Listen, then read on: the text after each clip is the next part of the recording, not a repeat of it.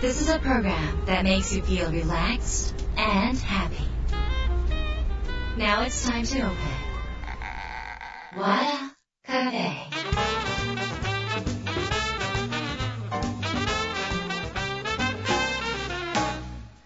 和田カフェのオーナー和田博美です。やる気満々の人もちょっと明日が憂鬱な人も明日笑っていけるよ。う今夜もワクワクお届けします。改めましてこんばんは和田博美です、えー今日も鼻詰まりでどうもすいません、えー日が変わって12月31日の大晦日になります。えー今週もですねあの3週連続渡って、えー気学風水鑑定家生為先生ことナッキーをお呼びしております、えー和田カフェでは年末年始恒例の、えーナッキーゲストに来てくださっています。で先週はですね年末の過ごし方とかちょうどクリスマスイブだったのでどういう準備をしたらいいかっていうことをお伺いしたんですがもう今日日が変わって31日じゃないですか。あと1日で一体何できんのって。そしてこれを今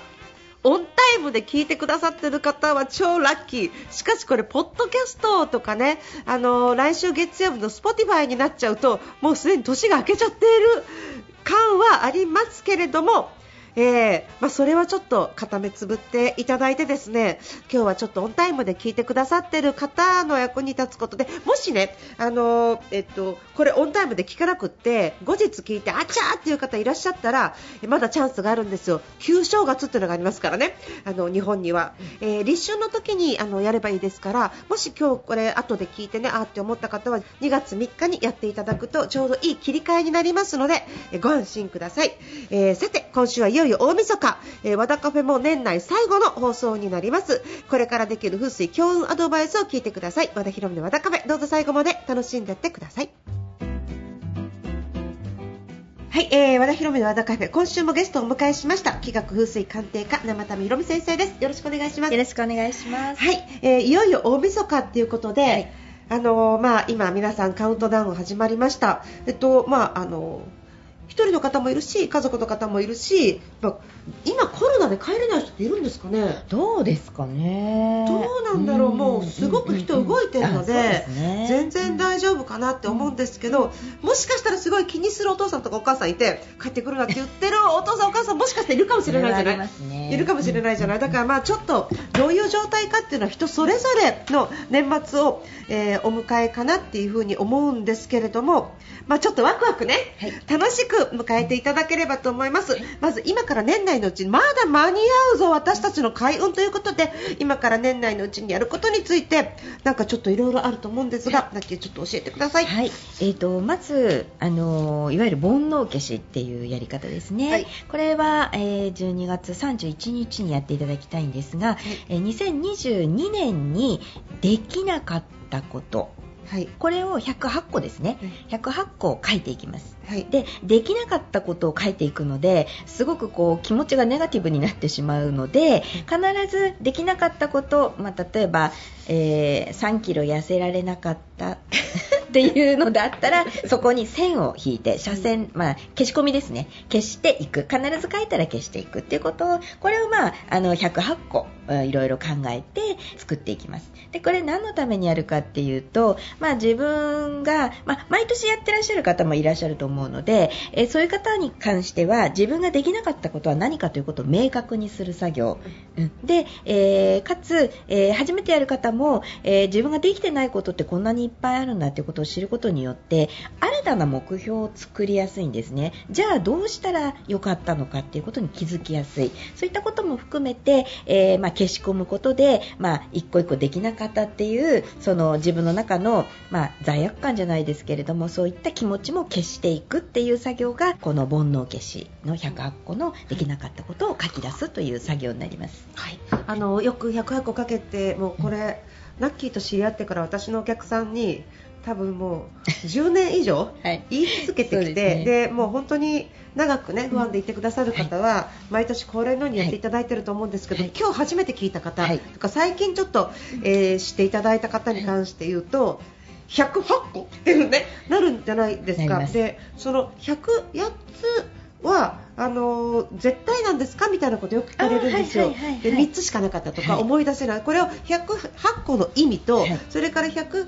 個をえどうやって作り出すのかはい。っていうのをちょっと教えていただければと思います。はい。はい。まあ、あの煩悩の数っていうのがまあ108個と言われていて、うん。まあ、除夜の鐘も108つつくとかありますよね、うん。そういったものにまあ合わせてというか、まあ、一つの100という単位ってものすごくハードルがこう上がるんですね、まあ、10の単位では上がっていきますけれども100になると、まあ、よりうん極めるという境地というかそういうところにまで、えー進んでいきます。なの100でが？はい、100ですね、うん単位として、うん。なので、えーまあ、100以上書くということがまあ大切だということ、い。それからその自分って意外と自分のこと知らないんですよね、はい。だから、まあ、3つしかないっていう方それはそれでいい人生ではあるんですけれどもあの意外とじゃあこれはできたっていうとできないっていう方多いと思うので自分のことを知らなすぎる自分がいるっていうことでそれを書き出すことに自分で自分が今後どうしたらいいかっていうことが分かっていく作業ですから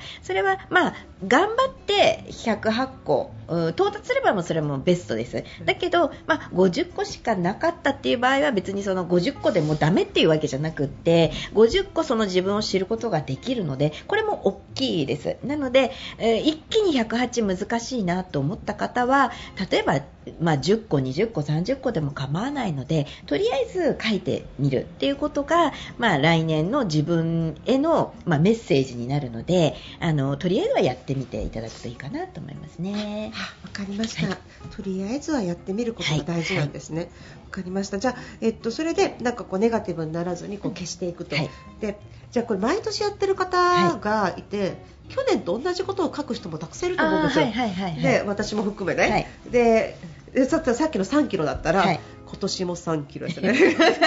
そんな感じじゃないですか。はい結局書き出してはいるんだけれども、また同じ課題を持ってしまう人って多いと思うんですが、はいそれに対してはどうですかね？これはあの、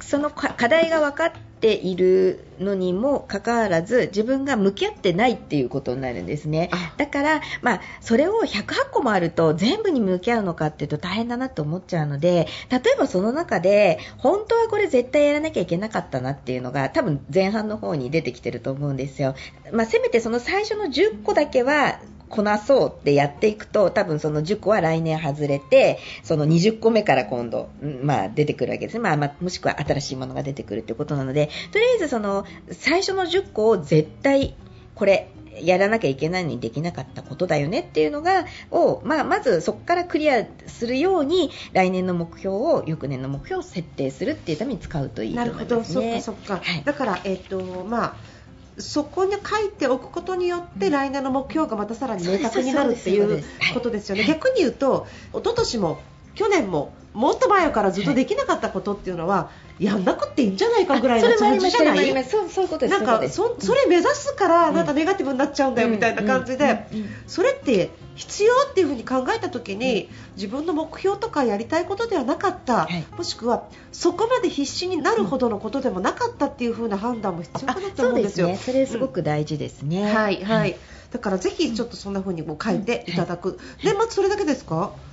あ年末やること、うんうん。あそうですね。とりあえずまあこの時期になるともうお掃除は一通り終わっていて、はいはい。まあ、今から頑張ってもっていうところでもあるので、あのーその目標に向けて、うん。えー自分がじゃあ来年どうしていこうかなっていうことをこうあのファンファンだけでもいいので、あの来年の大きな目標そのまあ108個書いたことによってじゃあこの中で自分が、まあ、今年の1文字じゃないですけれどもはい。来年何をするかっていうのをはい。ちょっとこう一番大きい目標として作ってみるといいですね、その中から。はい。だから、まあ、それが恋愛なのか、はい。もう稼ぎまくることなのか、はい。まあえー、と誰か人の役に立つことなのか、まあ、そのぐらいのふわっとした感じでいいのでテーマ来年のテーマをその中からちょっとこう決めてみるといいですね。なるほど。来年のテーマをですね、はい。はい。い。いですね。うん。はい。でそこからもう一回行動パターンとかいろいろ仕切り直していくってことですよね。はいとにかく自分の幸せを意識しながら笑顔で迎えた新年ですよ。はいはい。はいどうしましょう？はい。そうですね新年になって、えーとまあ、年末に、えー今年の2023年のテーマを、はいまあ、決めていただいたと思うざっくりとで、えーまあ、初詣行く時には、えー基本うん、お正月、まあ、1月1日になんとなく皆さん行かれると思うんですけれどもあんまり混んでいる神社の時は無理して行かなくていい。明治神宮とかね、はい、やっぱりあの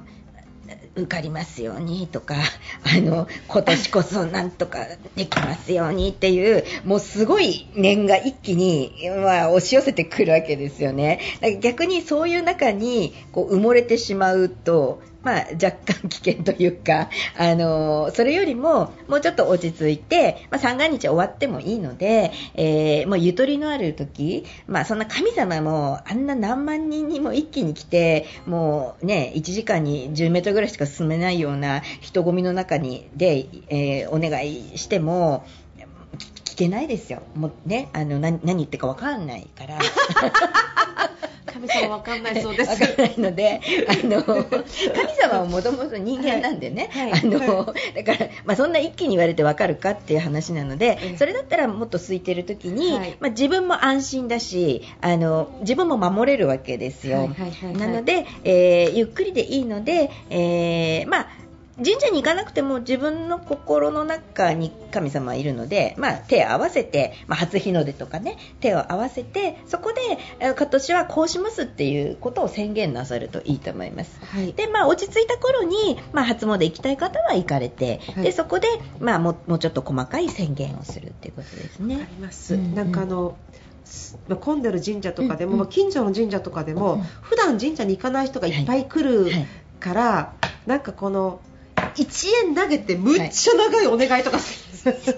いや本当そうなんですよ。1円でも別にいいんですけど、うんうん、その人にとっての精一杯の1円だったらまあいいんだけど、はい。投げるとそうですよね。投げつけられて、うん、じゃあ願い叶えますって思うかどうかっていうところですよね、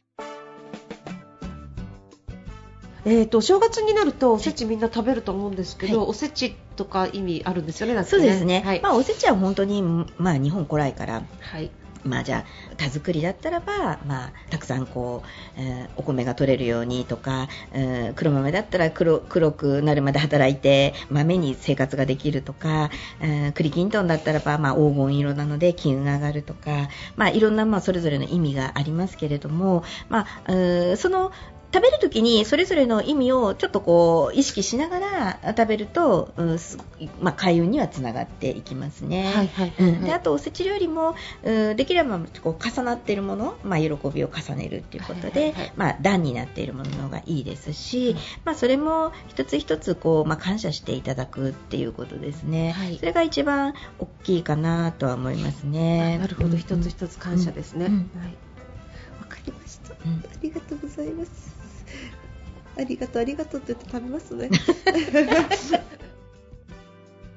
はい、えー、ナッキーまた来週ねお願いします。はい、えー、今日はねあのえっ、ー、と108つの意味とかですね煩悩消しみたいなことをお伺いしました。えっ、と皆さんもねあのまあえー、ぜひ今日お時間があればやっていただいて、えー、これを後日聞いた方は節分にぜひやっていただければと思います、えーと、自分の棚卸し作業みたいなものなので、えっと、年末に大掃除する話を先週しましたけど煩悩消しは心の大掃除みたいなものなのであのやっぱり、えっとまあ部屋だけじゃなくって心もすっきりさせるっていうのはやっぱり心が軽くなるとナッキーが言ってたようにそこに空気がね入ってきて新しいアイデアとか、まあ、そういうものも入ってきやすくなりますのでぜひやってみてください。じゃあナッキー来週もよろしくお願いします、はい、よろしくお願いします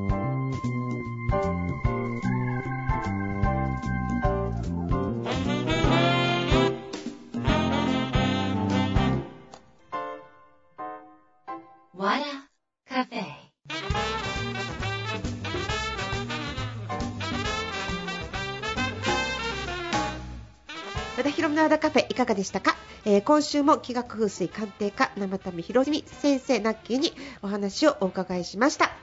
えっと、お知らせなんですけれども私、オンラインサロンパワースクールっていうのをやっています、えー、っと今あの年に数回の募集の今募集時期となってます。今入会していただくと,、え、っとまあ、通常のサービス含め1月22日にあるリアルイベントも、えー、無料でご招待参加ができるように、えなっております。これはですねあのもしよろしければ、え、っとうちの和田博美のホームページ株式会社ヒロアのホームページ見ていただくと書いてありますのでで本当は12月31日までなんですけどお正月スタッフが、えー、閉められない休みで閉められない関係で、えっと、一応あのまだギリ申し込めてお正月明けまで申し込めるようになっておりますのでもしよろしければぜひ、えー、来ていただければと思います。あの私自身は、えっとまあ、今後その会員様に向けてのあの本当に、えー、感謝のサービスをねたくさんやっていくっていう風に決まっていますので何か学びたいこと要点しかもっと深掘りしたい方はどのサービスを受けるよりも一番お得な、えー、一番なんか通っていただくとお得なサービスになってますので一応ご検討くださるとありがたいです。3ヶ月6ヶ月と申し込み時に期限つけていただいたらあのとにかくやってみるという期間も作れてその後休会も取れますのでぜひあのご参加ください。よろしくお願いします。えっ、と今日はあのナッキーとこのえっ、といろんな話をさせていただいてるんですけど今回はですねナッキーと深掘りしたあの内容が実は12月にえっ、と配信するあの会員様用の音源になっています。今ご入会いただけるとそのラッキーと深掘りしたあの内容も聞いていただくことができますのでぜひあのご検討ください。それから2023年3月16から19日、え、私の小説舞台宝物の公演をさせていただきます。こちらはプロの俳優さん女優さん、えー、それから、えーとまあ、私も朗読で参加します。脚本演出もプロ。それから、え、舞台監督もプロ。照明も全部つけながら本格的な舞台を本当に小さな芝居小屋でさせていただく。なんと5公演をする予定でこんなこと今までやったことがないんですけど私の新しい世界が、え、ここで幕を開けるわけですね。あのえっとまあ、作っていくのはすごい大変なことですし、あのまあ、自分自身もこれをやるっていうのは勇気がいることだったんですが新しい私の挑戦の一歩になりますのでぜひ応援していただけるとありがたいです。こちらも和田博美のホームページに詳細が載っております。チケットはもう販売スタートしております。土日からチケットが売れるやすいのでもし土日しか来れない方は来年3月のことになりますが早めに、えー、入手していただけるとありがたいです。よろしくお願いします、えー、ということことで来週もねザッキーにあのじゃあ新年明けたらどういうことをやっていけばいいのかっていうアドバイスを、えー、お聞きする予定になってます。和田博美の和田カフェ、今夜はこの辺りで閉店です。今年もたくさん皆さん聞いてくださりありがとうございました。来年も皆さんにとって素敵な一年になりますように、お相手は和田博美でした。